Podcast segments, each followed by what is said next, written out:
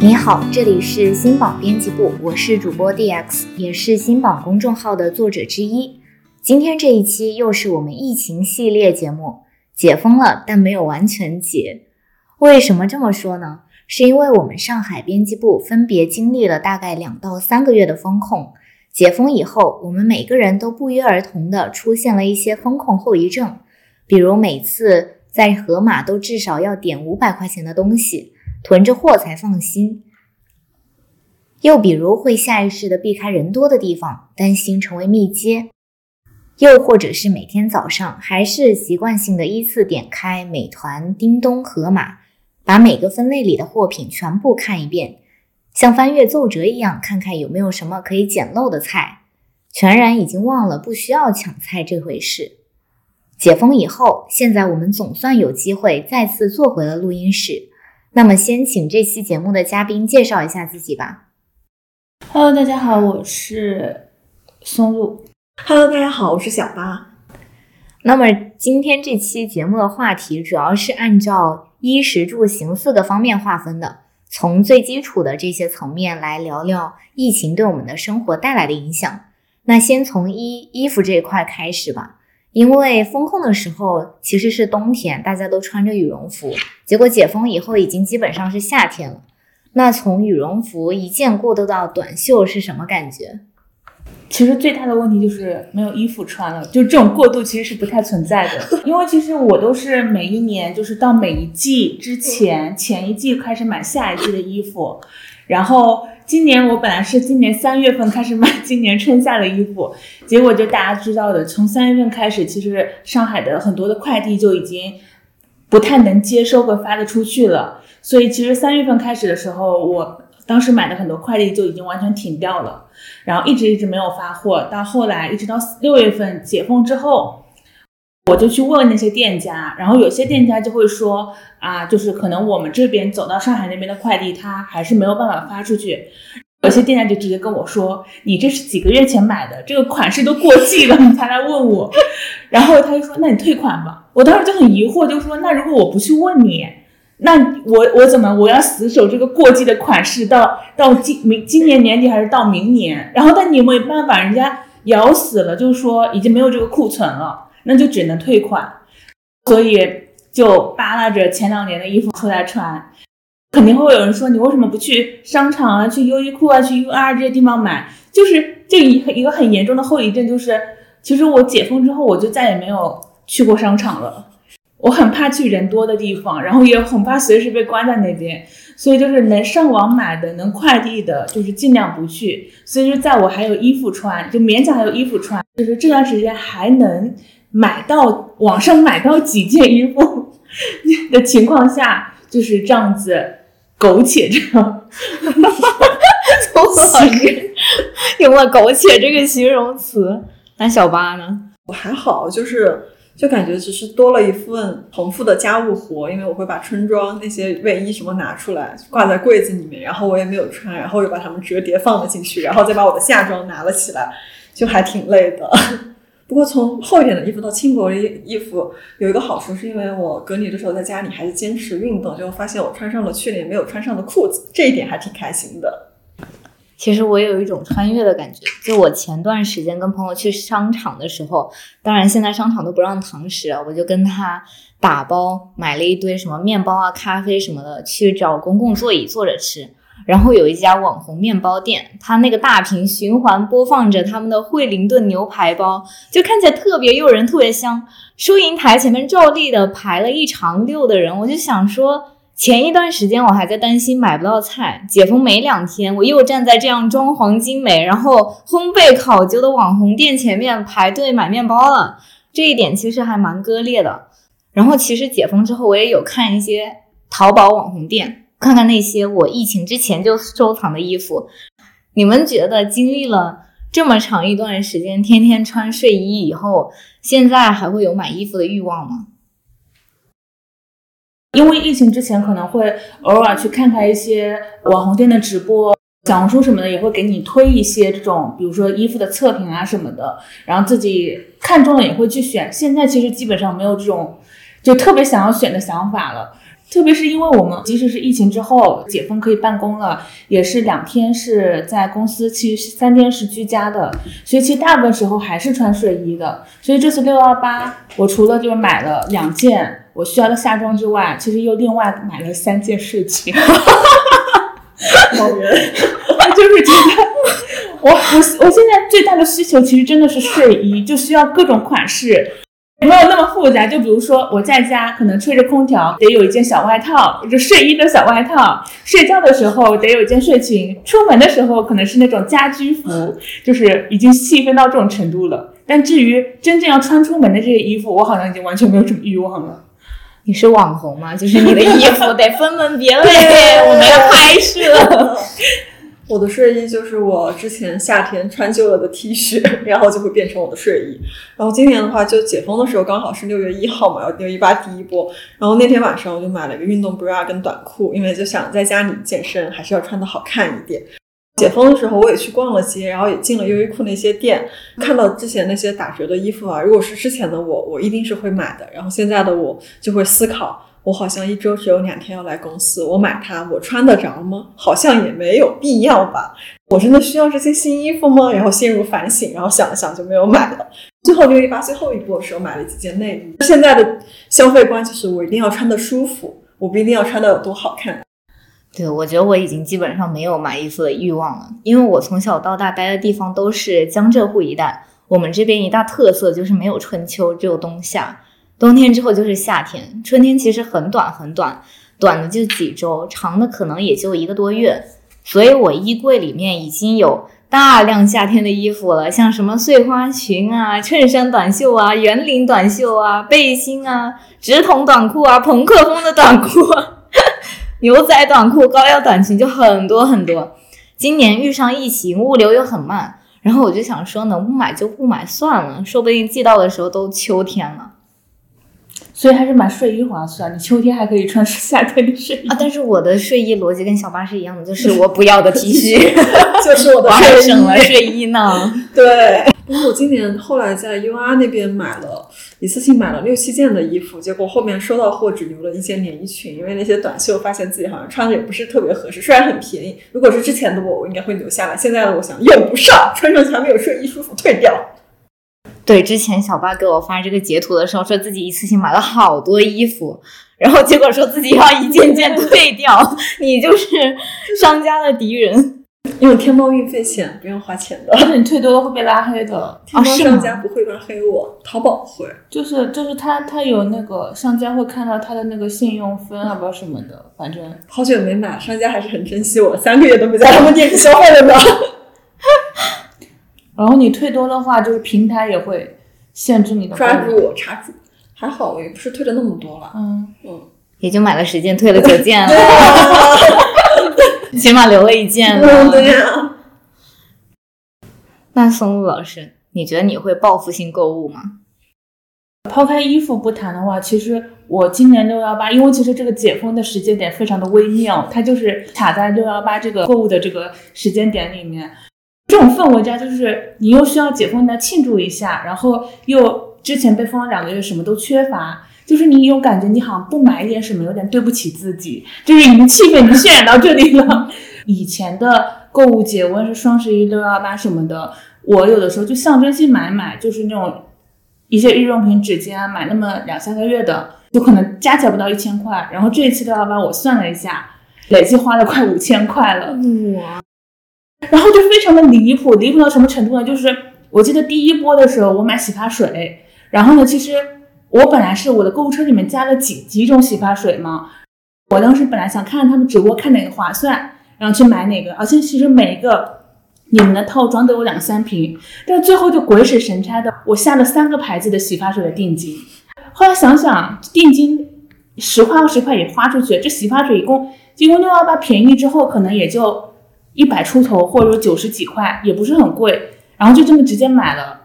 直到到我家的时候，我发现我家里面已经堆着十几瓶洗发水了，对这个事情就非常的奇怪。但是我好像没有这么多头可以洗到，洗完这十几瓶，又觉得哎囤着吧，万一呢？万一呢？万一之后怎么样怎么样呢？所以这次六幺八就买了特别特别多各种奇怪的东西。就小八去过我家，他知道我家有个货架，嗯，然后那个货架日常可能会对一些那种公仔玩偶，或者说我其他的一些东西。现在这次基本上都已经成为我的六幺八的购物的，就真正意义上的货架。快递架，对，就是堆了纸巾，然后堆了洗发水，堆了湿厕纸，堆了就是各种的所有的日用品。我听完你讲的第一想法是，哪个女孩不想要家里有一个快递架呢？好幸福呀！我今年的话，大概我刚才也之前也算了，大概花了差不多两千多块钱，然后主要买。卫生巾、牙刷，我买了两百多块钱的牙刷，然后还买了洗衣凝珠、抽纸、两米吸油啊什么之类的，反正日用品占了一半多。平时也会囤货嘛，就跟松露一样。然后这次的量就是变多了，就比如打个比方，我之前买米粉是买四斤米粉，今年我买了八斤米粉，就放在家里，一整个 double，就确保自己。反正在家里，如果关我一个月，是肯定什么都是都够用的。但是我还好，没有那么夸张，没有买十几瓶洗发水这样。我只是买了十十盒姨妈巾跟十包安那个安心裤。最开始那个丁老师说到那个盒马五百块钱每次囤的，其实就是我。我已经有连续三周，每周在我的会员日，因为会员日有八八折嘛，然后会员日来采购盒马，然后我加到购物车里面的东西，基本上可能都有七八百。最后就是。想劝自己不要买这么多东西，就很多东西我很想要，但一直跟自己说不是必需品，你也不一定一定要买。然后每周都有机会，你不要急着这周囤，但是又没有办法下手去删掉它。即使就是忍痛删掉一些东西之后，最后可能还剩六七百，最后折下来可能是五百多，然后就导致盒马到我小区的时候都是五个大袋子以上，我是每次都是推着小推车然后去取的。我们老小区没有电梯，一个人搬上去，基本上这个过程可能要一两个小时才能把我所有盒马的购物搬到我的家里，再把我的冰箱堆满。有时候堆到就是家里面地上全是盒马的东西，就冰箱实在塞不下了，天气又热，我又开始在我自己的小区群里面出，就说我抢多了，大家有没有什么需要的？就每周就在这种一边囤货又一边在出东西，因为是实在塞不下，就整个家里面都快爆仓的一种状态。你买了什么？就是你觉得不是必须，但是你又很想要的东西。就比如说像生菜，因为我很喜欢吃生菜嘛。其实生菜如果是我之前疫情前的话，其实我即使一周买一次盒马，我最多就是买两盒或者两袋子。然后我现在基本上都是四盒四袋子起步，包括像用冷冻的，比如说像牛肉丸这种的，我基本上也是四袋子起步。然后像烤鱼这些，它基本上有套餐嘛，就是那种三盒一套嘛。我现在是按三盒买了。我最早的一次，我那次真的是可能是刚解封嘛，真的有点恐慌，又怕那时候不知道什么时候会随时被封，所以我那第一次的时候是买了六盒，六盒之后发现我家的冷冻柜根本就塞不下，就是塞两盒都已经非常勉强了。然后我出了五盒出去，就到家就开始后悔，因为根本塞不下。我买的时候我就会觉得这些我都需要，我不能没有，就万一呢？万一再怎么怎么样呢？我必须得有它。对你也可以靠做二手商家活下去。说，你可以做盒马代购，你可以你有会员折扣，人家没有。我也是，就是光是解封这不到一个月的时间里面，我淘宝、拼多多、幺六八八就一共买了三十五件快递，有一部分是原本就需要买的东西，还有一部分完全就是报复性消费。比如说，我坚持一年了，走路去地铁站坐地铁，但是解封之后，我立马花四百块钱买了辆新自行车。我觉得不行，我必须得骑车去，走路太累了。为了搭配这个自行车，我还特地买了个特别大的自行车雨披，就是可以把我们整辆车然后包到我的脚。我现在还记得自行车到的那天早上刚好是周日，然后我本来躺在床上睡觉的，快递小哥那个电话就当当当把我吵醒了。我接起来说：“喂。”对面就说你有个特别大的快递，我给你放楼下了。我噌的一下就醒了，然后脸都没洗，戴个口罩和剪刀就下楼了。然后我就站在家门口那个空地上，从早上八点多一直安装那个自行车到到中午十一点多，装了三个多小时，早饭也没吃，用了什么十字螺丝刀啊、平面螺丝刀啊、扳手啊等等各种各样的工具。把那些底座、脚踏板，然后螺丝一个个给拧下来，再一个个对好位置，再装上去。就中间有一段时间，我邻居家的大爷都看不下去了，跑出来跟我说：“你这个车头得这么这么装。”极大的促进了我跟邻居大爷家的友谊。我之前一直开玩笑说，我想进工厂当个女工，或者送送快递。每天在外面跑跑、见见世面、呼吸呼吸新鲜空气。但是装完自行车之后，我就觉得真累啊！工厂女工，脏什么的我倒是能接受，主要是蹲在大太阳底下好几个小时，装完之后我就觉得腰酸背痛。但是说实话，很有成就感。我一个打工人，哎，在上海有车了，虽然是自行车，行。四百块钱，你要骑多久才能把它骑回本？不管，我就要骑。行。那松露老师上次来节目，就是咱们疫情那期节目的时候说，跟朋友的这个解封之后的饭已经约到第八顿了，你约上了吗？目前来说，只完成了一顿。然后其实也不是说我不想吃这八顿饭，我比谁都想吃这八顿饭。但是现在上海这个条件不允许，即使你出去，在大部分市区的范围内，你只能去买外带，然后蹲在门口或者蹲在马路牙子上里面吃。然后要么就是我们到互相的家里面，然后在家里面开始点外卖。吃那一顿是前两周的时候，当时我有个朋友跟我说，就是要不要出来吃饭？我说没有地方可以去吃。然后他说他知道有个地方，我说你要不要打个电话先去问问这个地方什么情况，能不能去？因为我知道很多地方开了又关了嘛。然后他说没事，你跟我走。然后就是那种统称的火锅店，在门口那个里面就看不清楚什么情况，靠近窗边那一排桌子也都是灯没有开，没显然不能堂食的。然后呢，我朋友就进去去跟那个小哥说我们要堂食，那小哥说。呃，我们现在是不太允许的。然后我朋友就嘀嘀咕咕的一直在跟他说交流什么。然后那小哥突然说，原则上我们是不允许的，但如果你们坚持的话，我是可以从后门把你带进来吃的。我们就跟那个小哥从后门绕进去的。我们进去之后发现还有两桌在堂食。其实虽然那一顿吃的也不是很好吃，就因为确实是可能刚开始解封，食材也不是特别新鲜，但就是。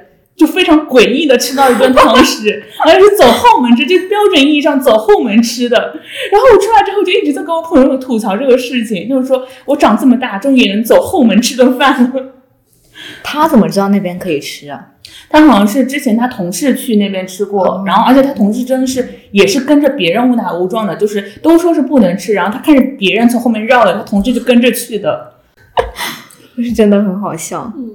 我们小区门口那些店，先开始也是有食客在里面堂食，然后最近发现他们门口都贴了暂缓堂食，好像里面的人就慢慢少了起来。但是也不知道存不存在就是走后门的一个现情况。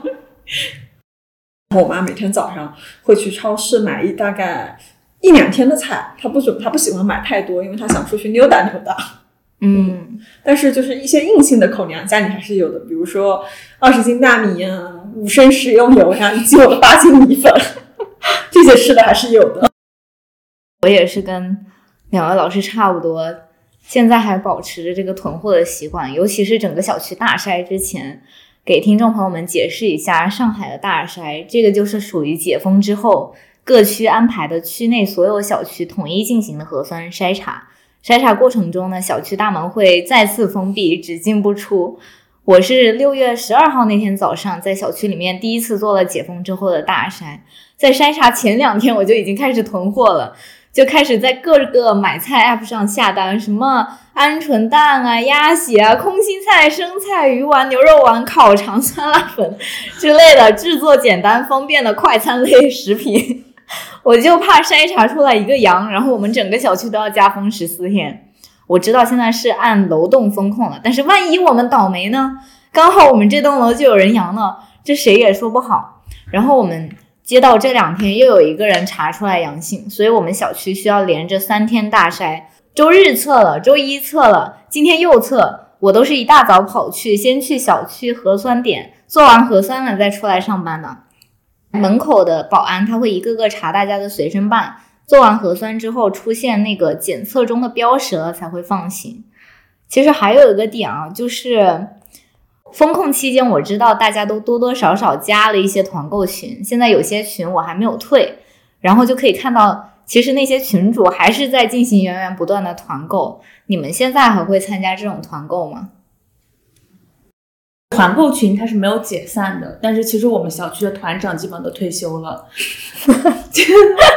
就是上岗两个月，再见。就是这感觉，就是也跟我们小区它团购性质有关吧。因为我们小区的团购其实都是到后来都是经过居委报备了，而且其实是非常严格的控制。比如说团长他是不能抽成的，因为团长他们自己有一个小组织嘛，他们有自己的群，相当于商家给的所有的折扣什么，他们都是退回到我们参团的每个人身上的。然后他们基本上就是纯粹的，就是为了组团而组团。如果他们自己能买到东西的话，组团这个事情其实对他们来说是一件费时费力而不一定讨好的事情。所以其实我非常能理解他们大部分人就是能够自己自由出出入去买东西之后，应该不会再愿意花太多精力在这个上面。就这就像做公益一样，你也不能就是说你做了两个月公益，然后在没有任何回报的时候，你又坚持的再往往下做两年、三年这种的。我现在也不太参加团购了。最近一次团购是买牛奶，然后本来是说订了两瓶，然后又丢了一瓶。呃，后面团团长也把钱退给我了。想想还是算了，因为现在买东西也挺方便的。然后那些群消息什么之类的，我也都折叠了，看是不会看了，但应该不会退行，说不定哪天都需要了呢。然后我们那些团长之前都是团日用品什么之类的，我看他们现在也丰富了一点。就是团一团什么夏日亲子装呀、夏日小玩具呀，还会团一些打折的衣服呀什么之类的。但是也没什么人回了，就基本上是他们自顾自的发链接，然后点进去看也没有什么人接龙了。哦，最近看到有一个应该是韩国人，我们那边会有一些韩国的打工人住在那边，他发了一个呃韩国辛拉面的链接，然后我都震撼了，我心想你这玩意儿你说去超市买不到吗？然后全部是韩文，然后下面没有人跟团。嗯，其实我觉得我们疫情期间参加团购纯属无奈之举啊。但是既然现在都可以网购了，像美团、叮咚、盒马都恢复运力了，那就没有必要再去买团购了。而且我觉得团购存在一个很大的问题，就是用户买东西加上售后的链路太长了。我想买一个东西，我得在这个小程序下单，然后同时在这个群蹲守团长的消息，什么时候到，什么时候配送，全靠团长在群里面通知。人少还好，一旦人一多，比如说两三百个人、四五百个人，大家都下单都买东西，那么有几十个人同时在群里面说话的时候，团长说的话就很容易被刷上去。而且万一自己买的东西出了什么问题，比如说小巴两瓶牛奶就得了一瓶。然后像什么快递暴力运输啦、菜烂啦，或者说自己没有收到货呀，你还得单独去加那个团长微信跟他聊天，而且团长大概率是有自己的本职工作的，然后你就会进入漫长的等待期，等他回复，再一点点跟他沟通，这个效率就实在是有点低。不过我现在也不敢退团购群，就是不怕一万，就怕万一。如果说我们小区不幸又有邻居阳了，我起码还有十几个团购群可以买到我想吃的东西。那你们现在的话，点外卖可不可以进到小区里面呢？不能，就是放在我们小区就是门口有些货架嘛，然后他就是让你放在货架上面，然后你自己下去去取。但是我们小区保安大叔基本上也年纪有点大了，他们有时候管理就很松懈。就是我邻居就遇到过，他一口气点了三个外卖，然后呢，前两个外卖小哥都在保安大叔没有发现的时候溜进来了。溜进来之后呢，他就以为我们小区放开了。然后第三个外卖小哥其实他们就前后脚没有溜得进来，然后就只能给他放在架上。邻居当时就非常愤怒，他在我楼上嘛，我就听着他打着电话在楼道里一路骂下来，就说为什么前两个人能送进来，你不能送，你是不是故意的？我要去投诉你之类的。而且他还在我们楼群里面说，现在就是门口真的好混乱啊，有人能进能送进来，有人不能送进来，还有我们下去拿什么什么的。后来他又去门口跟保安大叔吵，保安大叔就就跟他说，那你告诉我前两个快递小哥是哪两个？他们都没扫床松吗？你 你打电话他们没走远吗？你打电话让他们回来把这个码扫了。反正就是现在我们小区基本上就是不可以吧。我们小区也是外卖不能进，但是那些顺丰跟京东的话，六一八他们可以派件，就派到我们家门口，可以放过去。我觉得他们应该有可能是做了抗原、做了核酸什么之类的。顺丰跟京东一直是可以进小区的，就是他们好像是达成什么协议了，就是他们派送，而且非常微妙的就是，像我们小区不是有菜鸟驿站嘛，就是很多快递像申通啊、圆通啊、韵达这些都是送到菜鸟驿站，然后你可以去菜鸟驿站取嘛。疫情期间的时候是菜鸟驿站老板送到楼下嘛，但是顺丰的快递就是用我们驿站老板就是说没有人帮他们送的，除非他们自己进来送。所以他们好像从疫情期间开始就一直的就拿着自己所有的这种什么核酸证明啊、抗原啊，然后进小区送到楼下去分发，一直到现在都是这样。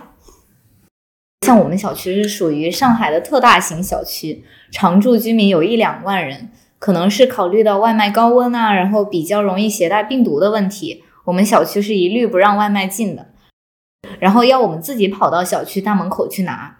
离大门口最远的那栋楼，大概走到门口要两公里，半个小时。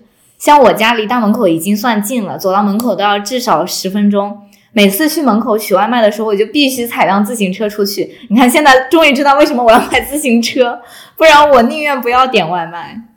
而且我感觉现在疫情过后，做饭的人越来越少了，偶尔大家也会出去吃什么的。你们如果去家附近吃的话，饭馆可以堂食吗？说实话，因为我住在徐汇龙华地带嘛，这个附近本来就是没有大型超市，然后也没有这种。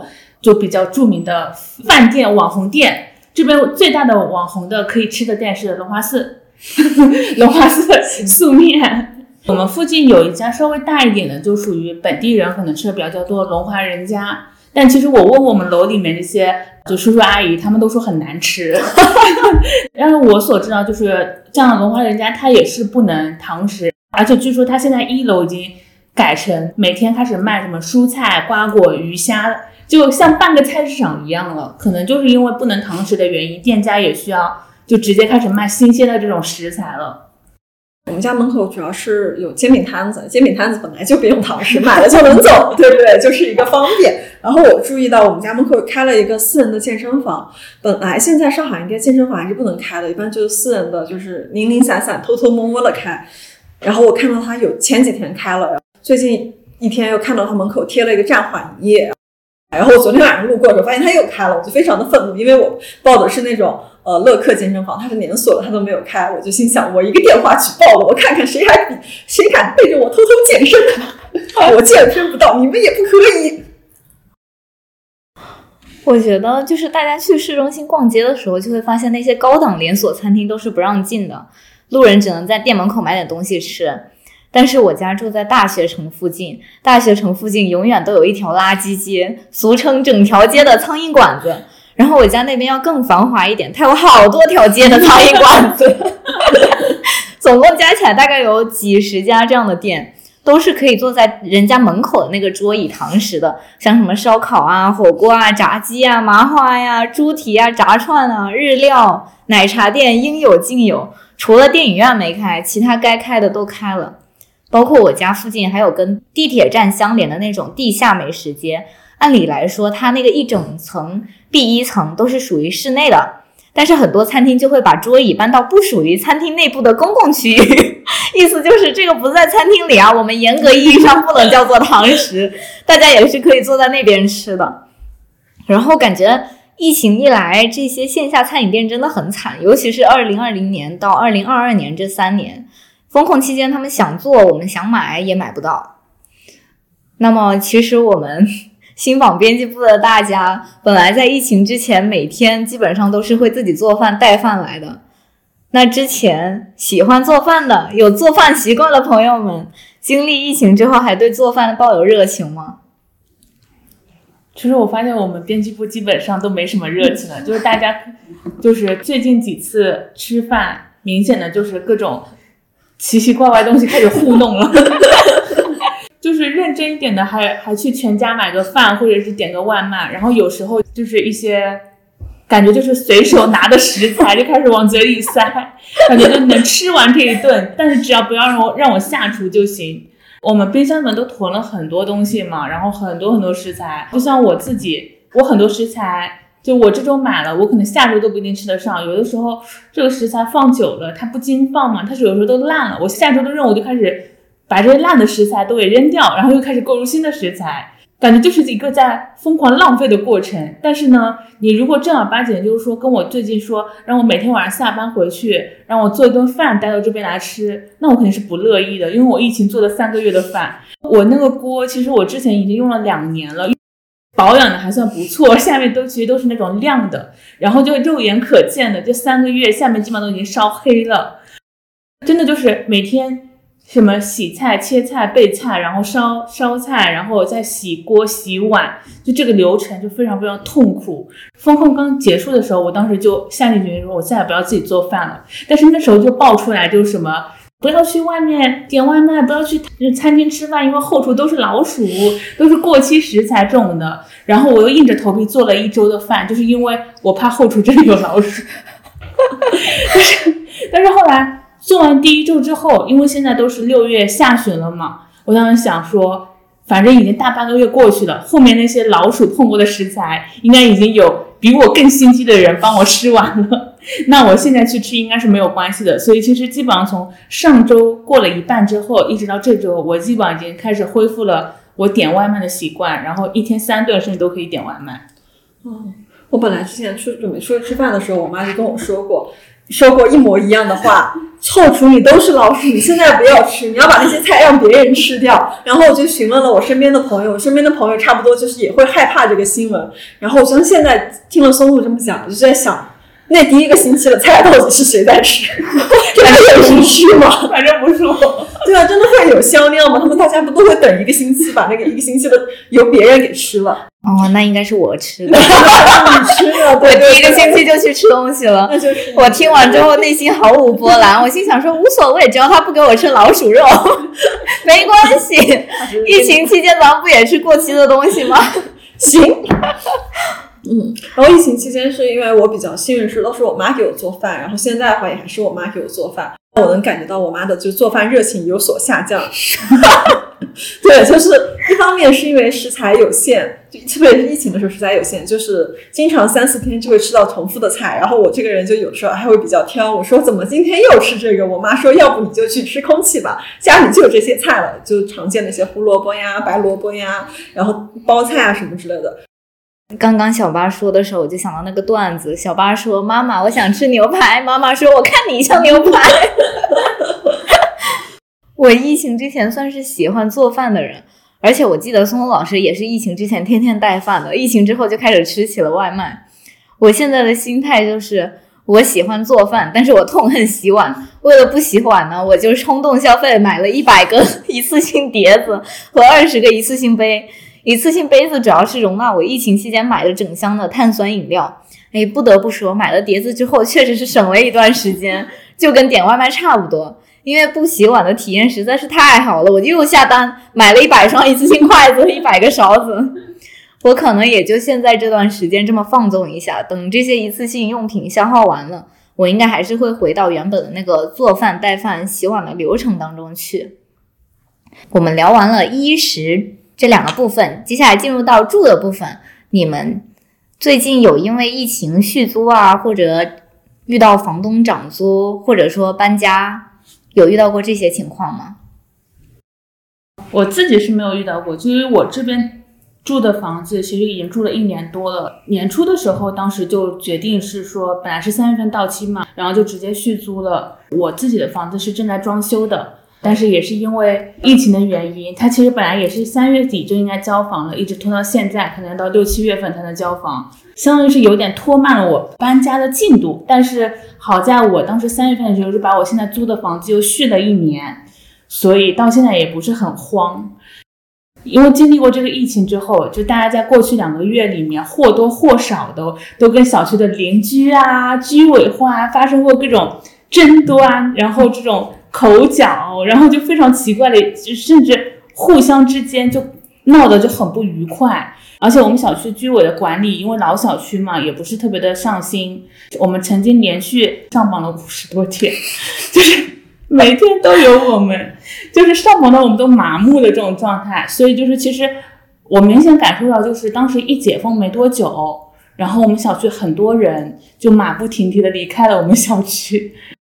我们小区有个特别喜欢炫耀自己又是什么炒美股的公司，是加拿大私募公司，然后又是什么金融老师，然后什么老公住徐家汇街道，然后什么什么的，就每天在炫耀自己这样的身份。然后他的邻居就跟他之间的关系就处得很不好，他邻居还在群里面挂过他。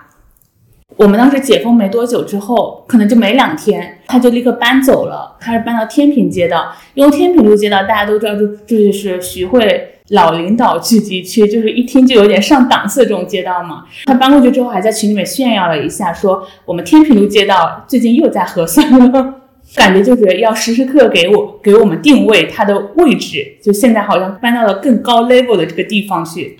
我印象比较深的是，我们小区有一个妹子，她住在我们小区可能也是差不多一年左右的时间。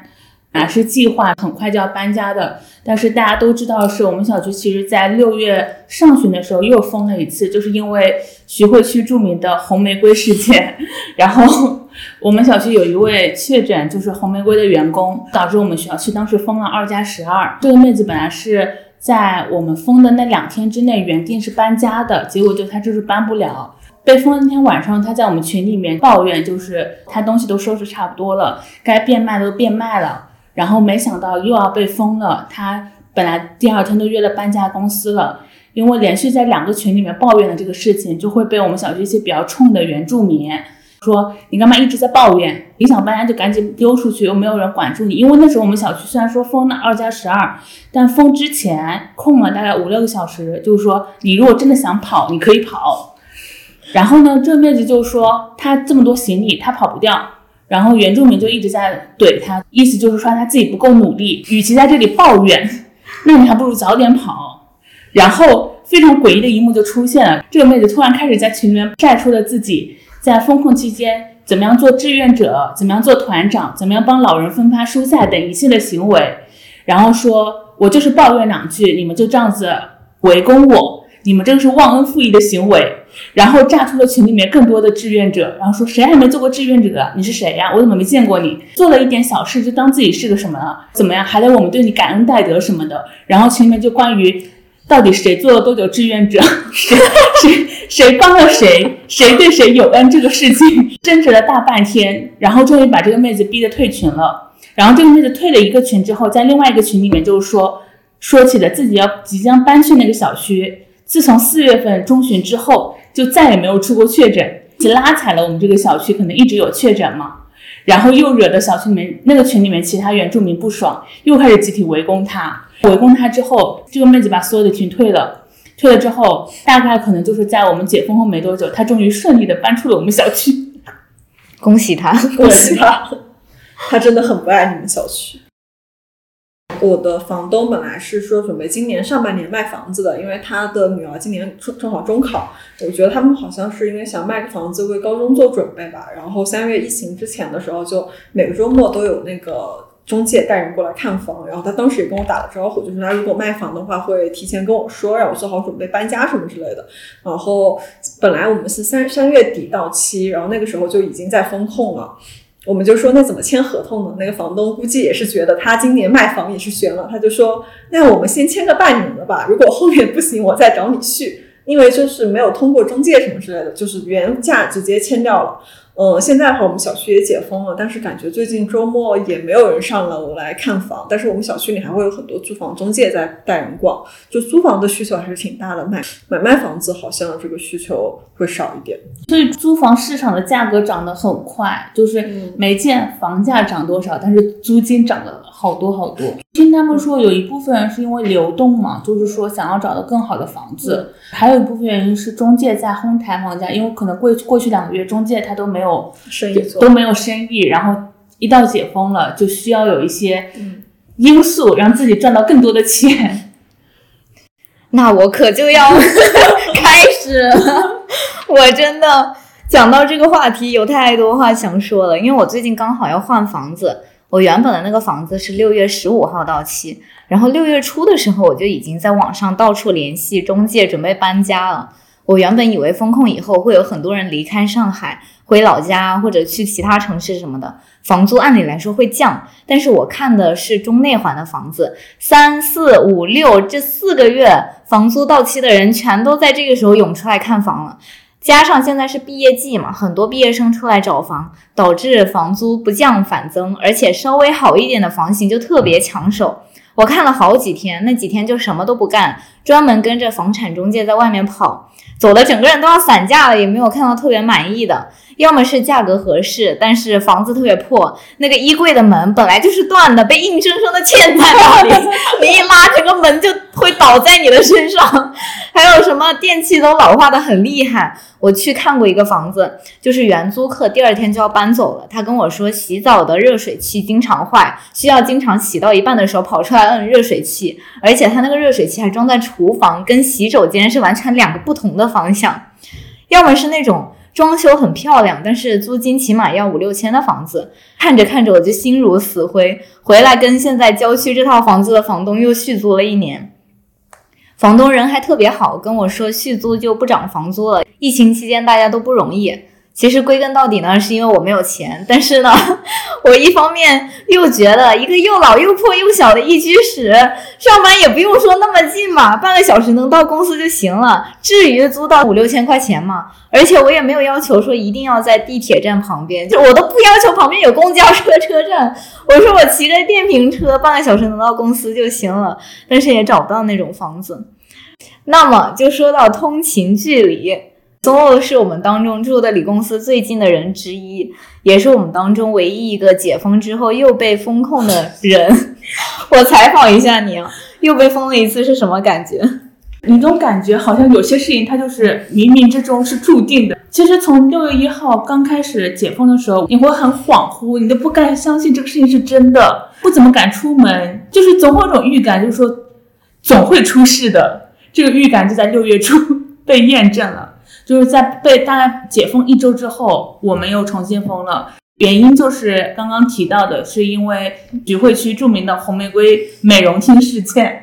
但是可能是因为他确诊前几天他的轨迹，就是他可能没回小区，所以我们小区非常幸运的就是是唯一一个几个员工的家没有升级为中风险的。因为是一旦升级中风险之后，其实是更麻烦的，是七加七，而且后面那七天还是不能出小区的。像我们二加十二，其实后面十二天就是比较自由了，就只要不要去人多的地方什么的就 OK 了，非常的默认的回到了之前风控的状态。但其实有很多事情它是不一样的，就比如说，其实我们这次二加十二，我们是没有志愿者的。居委我也不知道他们哪来的自信，但是他们就有这样的自信，他们就觉得我们可能二两天过后，四八小时过后，我们就不会继续被封了。所以基本上，只要我们不出小区的大门，它基本上都是随便活动的。然后也没有任何志愿者会帮我们送快递呀、送这些东西啊。所以这些其实就是只是相当于封了一个小区的门。但是我们小区很多人因为刚从那种非常严格的风控环境下出来嘛，就很多人是不适应的。你再封回去之后，我们就会以为，哎，是不是要回到那个状态了？当时刚被封的时候，第一天就会有人开始问，我们今天能点外卖吗？我们今天能拿快递吗？因为我们当时我们小区的静默期非常的长，我们五月份静默期大概静默了二十一天，就相当于外卖都不让你点的那种，所以。就刚被封后，有很多就不适应，就又回到封控状态的时候，就会说会不会又不让我们点外卖了？会不会又怎么样怎么样了？然后得到答案是可以，你想点什么就点什么。然后外卖送到之后，他们在群里面问，那我们点到外卖，我们怎么拿到呢？会有人送到楼下吗？我们能出门吗？我们能下楼吗？我们能在小区里面走吗？就得得到所有答案都是互相之间说可以，你想做什么就做什么，你只要不出小区就行。然后大家好像才舒了一口气，突然的好像又觉得更加自由了一些。出于对我们小区非常的不信任，因为刚刚也提到，我们小区其实在过去被封三个月里面，连续上榜了四五十天。出于对我们小区的不信任，就是也会有一些可能，比如说有需求在外面工作的，或者说呃会有一些其他的就是各方面就私人事情啊什么的。然后他们在我们彻底封控的之前那五六个小时，然后他们就拎着行李箱出门了。其实我们楼里面有一个妹子也是。他就拎拎着行李箱出去了，因为我们当时我们一直不相信二加十二，他一定会是二加十二。大家都体验过二加二加二加二嘛？那个妹子比我们在封在楼里面的还焦虑，他们就他就一直在群里面问我们说，居委什么时候说可以让我们出去？居委什么时候可以让我们出去？然后正值红玫瑰就是闹得人心惶惶的时候，我们当时就是已经做好七加七的准备了。然后我一直在群里面跟他说，你做好在外面过十四天的准备。我说。小区这么危险，你要不先别回来了，万一又被封禁了什么什么的。我感觉他就一直被我说的也很慌，每天在群里面开始发徐汇去哪里哪里哪里被封控的消息，然后突然居委说，居委发了一个公告，说可以出门了。可以出门之后，那天晚上我们就听到他，他是拖着行李箱出去的嘛，然后我们就听到他的行李箱一层一层被他拖上来的声音，就感觉他回来的非常的过气。后来我当时跟另外一个邻居聊天，我就说，这么想想，其实在外面飘着，自由的过十四天。倒还不如在小区里面被封十四天，至少我们已经习惯了这个状态，也不用说随时担心说啊，我今天能不能回去啊，我明天能不能回家，大不了就一直这么被封着嘛。我最近这段时间陆陆续续在小区群里面看到别人发什么，本人打算离开这个伤心的地方，低价出家里的闲置物品，而且我们小区这两天不是又连着两三天大筛吗？然后又有人说不会吧，做完核酸还能出去吗？我明天的高铁航班走什么的？那你们身边有认识的人离开上海吗？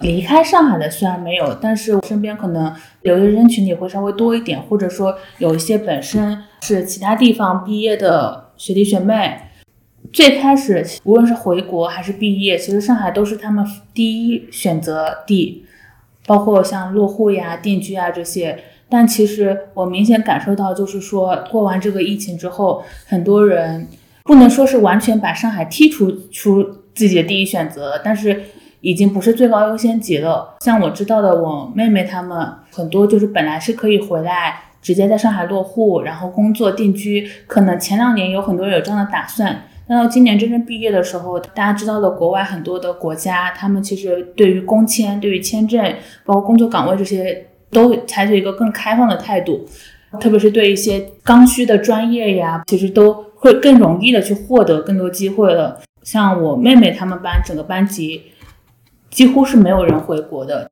然后要么就是在海外选择了工作，要么就是在海外继续深造，甚至只有我妹妹一个人，她选择到香港去读书。之前有跟我沟通过，包括问过我上海落户的事情的一些学弟学妹，今年之后。特别是三四五月份之后过去之后，也没有其他更多消息了。我也能理解，但是其实我感觉还是带来一定的创伤的，就给大家的心态上面，还或者说给大家的人生选择上面也会出现很大的变化。我身边有认识一个女生，她是福建人，然后她在五月底，其实就相当于是解封的前一周离开了上海。她是因为她住长宁，然后他们小区一直有病例。一直加了加二，非常的烦。然后她的工作是服装造型师，就一定要在线下影棚才可以工作。所以说封闭的这三个月，她是一直是没有收入的。他还问过我说，我们公司有没有可以线上的主播兼职？他想应聘看看。然后我说好像我们公司没有，让他去看看别的机会。当时确定离开上海的时候，已经是五月底最后一周了嘛。然后那个时候就已经传出说六月一号可能解封，但他还是觉得要走。就说我一定要走，一定要离开。他还是觉得自己崩怕了。对于很多在这边住群租，或者说跟很多人一起租房，然后物资也不是很充足，也没有足够收入，在这段时间里面，对他们来说其实就是一说的难听点就是创伤。像我们隔壁楼有一个男孩，我跟他没有就是特别的深入的交流过，但是他的事迹其实我们整个小区都多少知道。他是个甘肃人，我们这种老小区其实一个房子。大一点也就四五十平、五六十平，但他们那个房子里面住了八个人，然后就他一个甘肃人，甚至七个都是河南人。他们吃饭的时候，他这一个甘肃人自己吃，然后其他七个河南人一起吃，就一起烧饭一起吃。小区物资是按户发嘛，像我这种一个人住的，一户物资其实大家都知道，徐汇区物资发挺多的，我是完全绰绰有余的，而且很多东西用不完。他们落到这种八个人。身上就每个人拿的非常非常少，就一个厨房七个人烧饭，他的空间什么的都非常非常小，而且他好像是从封闭开始就没有工资了，年纪又很小，可能二十岁，估计年纪很小就出来打工了。他从封一个月开始之后就一直想要回去，但当时很多人都不觉得上海能封很久，就在我们小区大群里面一直在劝他，就说你再忍忍，你回去你要隔离十四天，你再忍忍，上海可能就解封了，上海不可能封这么久的。然后他就这样忍忍忍，两个月之后的时候，他实在忍不了了，他一定要回去。感觉他家里面说不上的家庭多富裕，但是我感觉他父母已经在倾尽全力去帮他，就是包括他家里面接收证明，包括去包四千块的车子，反正就想尽一切办法想让他回来。然后中途就是当然非常非常的波折，就包括我们居委就静默期间又不让他出门。季末结束之后一定要他接收证，然后什么什么的。其实一直到五月中旬的时候，他才回去了甘肃。当时群里面有人祝他一路顺风嘛，然后就是说说他过几个月可以再回来上海看，上海那时候应该已经变好了。我记得他在群里面说一句，他说不回来了，说再也不来了。我感觉可能稍微有点孩子气吧，但是我觉得可能就是风控这两三个月给他带的一些。整体的心里面上面的一些这种印象或者打击都很深的。如果没有这个疫情风控，他可能不觉得八个人住一间老破小会有什么委屈。但就是一旦把这个事情摆在面前，让他这样子过两个月的话，我感觉他受到挫折还是蛮大的。咱们现在在上海出去玩呢，或者说出去通勤，其实都是要在地铁站出示至少七十二小时的核酸阴性证明，或者说二十四小时内的核酸采样证明。用人话说呢，就是你四天以内必须要测一次核酸，没有出结果也是可以上地铁的，但是五天就不行了，必须要很频繁的去做核酸。这个算是解封之后试行的一项新规则吧。那你们刚刚开始做核酸的时候，那时候核酸点人多吗？最开始那一两天，其实大家看新闻都知道，基本上每个核酸点都排长队。我们小区的核酸点其实还算好的。从最开始第一天的时候，大家知道外面可能排两三个小时都排不到，我们小区好就好在当时排四十分钟就能排到了。然后其实这四十分钟还是我们小区很多人努力跟维持来的，是因为我们小区的核酸点是面向我们小区的。然后第一天就大家其实都很混乱的时候，肯定会有，比如说有外面小区的人到处在找核酸点，可能看了看就觉得这个小区核酸点要两个小时，而我们小区只要四十分钟，他就想进来我们小区来排。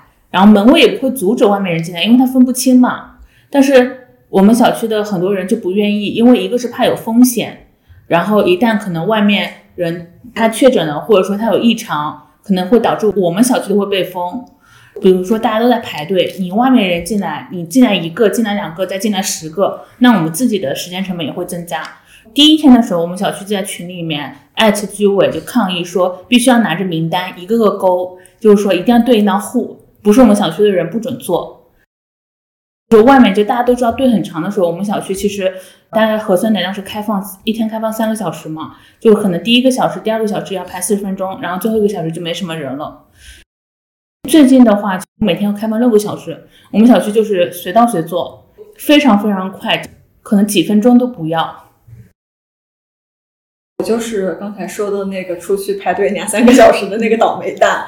我当时是想端午节的时候出去玩，那天中午想着中午可能做核酸的人少，然后大概十一点半的时候就出门了。十一点半先到一个核酸点，那个人跟我们说他们中午要吃饭休息一个小时，我就跟我妈一起去了另外一个二十四小时核酸点。他虽然说是二十四小时，但他做到十二点钟的时候，他中间要休息一个小时吃饭。当时我们到那里的时候，大概排了十几分钟就被告知了这个消息，然后就非常的生气，然后跟我们一起生气的还有大概。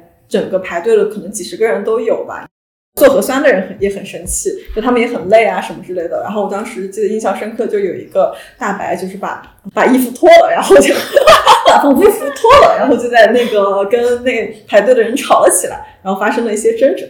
然后我就跟我妈说，算了，我们去我们小区门口那个排吧。当时到达那边的大概是十二点一刻，他一点钟才开始排，我们前面大概已经有四五个人。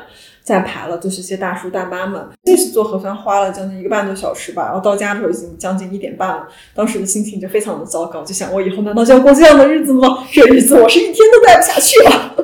嗯，现在的话情况好很多，基本上核酸点的话到了那边就可以做，但也有可能是因为我们现在是只要有两天来上班嘛，然后我就可以错峰去做。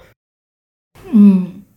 对我也是感觉，刚刚解封前一周的时候，核酸点特别多。我们小区附近有一个二十四小时的核酸点，我们邻居有凌晨五点钟去的，半夜两点钟去的，还有我这种正常的晚上六七点钟去的，基本上都要排一两个小时。就是排完的那一天，我第二天早上起来越想越生气。早上六点多睡得迷迷糊糊的，在饿了么上面下单了两个马扎，就是大家知道钓鱼的时候会用的那种。然后过两天去做核酸，我就带着马扎去。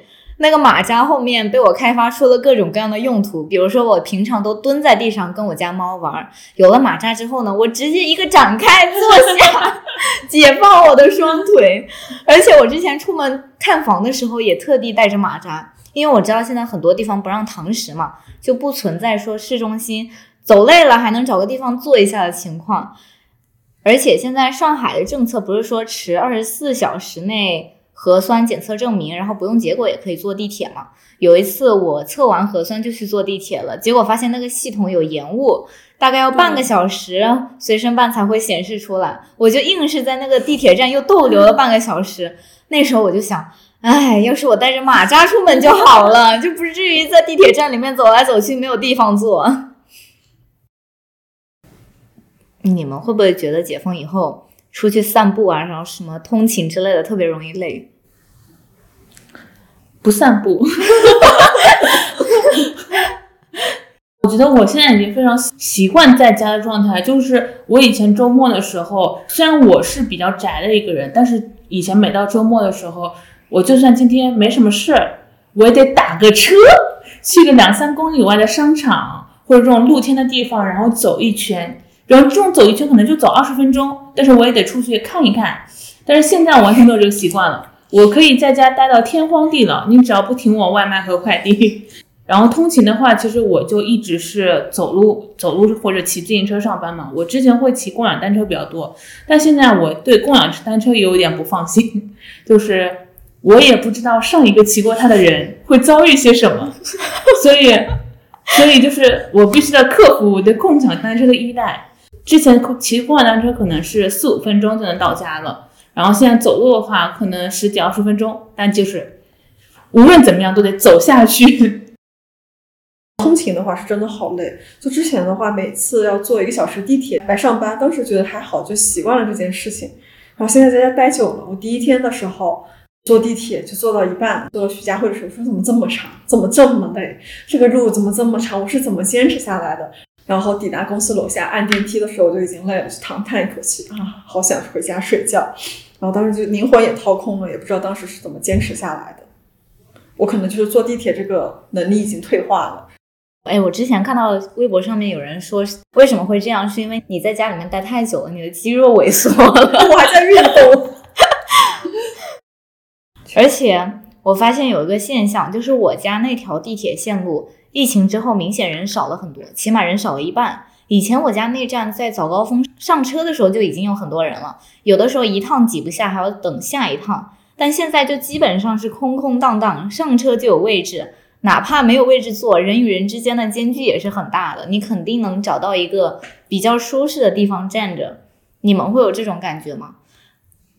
因为我不坐地铁通勤，但是当时我走路通勤。我解封之后只坐过一次地铁，就是去到徐家汇那边。其实那边那一站因为换乘站嘛，本来人特别特别多，而且十一号线它之前给我一种感觉，就是它真的是从早到晚不分双休日还是工作日，我就没上过它有位置的时候，就它永远有一堆人站着，然后没有位置坐十一号线。但是其实那一次周末的时候，我不知道是因为刚解封没多久还是什么，我一上去，我觉得这不是我认识的十一号线了，就感觉人还挺稀少的，然后也没有多少人到徐家汇，现在真的是畅通无阻，就给我一种错觉，我以为走错地方了。但是后来回程的时候，我也没有坐地铁，就是因为人变少了之后，你没有办法跟着人流去走了，你会发现徐家汇站更大了，你走起来更累了。我当时跟我朋友逛完之后，然后我想到我要走徐家汇站，我从一号线走到十一号线那个地方换乘的时候，我当时就想想，我好累啊，我能不能打个车呀？出租车司机可能比较安全，他们现在可都都有这种二十四小时，应该是吧？反正就是都有比我们更新鲜的保质期。第一天复工的时候，觉得地铁人好少。我从九号线能坐到位置，当时九号线是永远不可能上站有位置的。然后我第二天就是也怀着一样高兴的心情，觉得哇，整个上海的打工人是不是都离开上海了？只剩下我这个人在这里枯守着。我这次坐还是会有位置，第二次坐就没有位置了。然后从此以后，每一天我上去就不会再有位置。慢慢的，现在已经复工了两三周了，现在上去地铁跟疫情前基本上差不多了。嗯，就是人还是挺多的，就会有一些人流会挤着你了。但是我家那个地铁线路，它是通那个市中心静安寺，还有赵家浜路这些站的。结果经过的时候远远没有之前人多了。尤其是我第一次坐上七号线的时候，我发现经过静安寺居然没有人耶，没有人去静安寺，我好惊讶。那么我们今天也分享了一些解封之后的小故事，如果您也有同感或者有类似的经历，欢迎在评论区分享。我们今天的节目就到这里了，感谢你的收听，我们下期节目再见，拜拜。拜拜拜拜，拜拜 new。我开始鼓掌。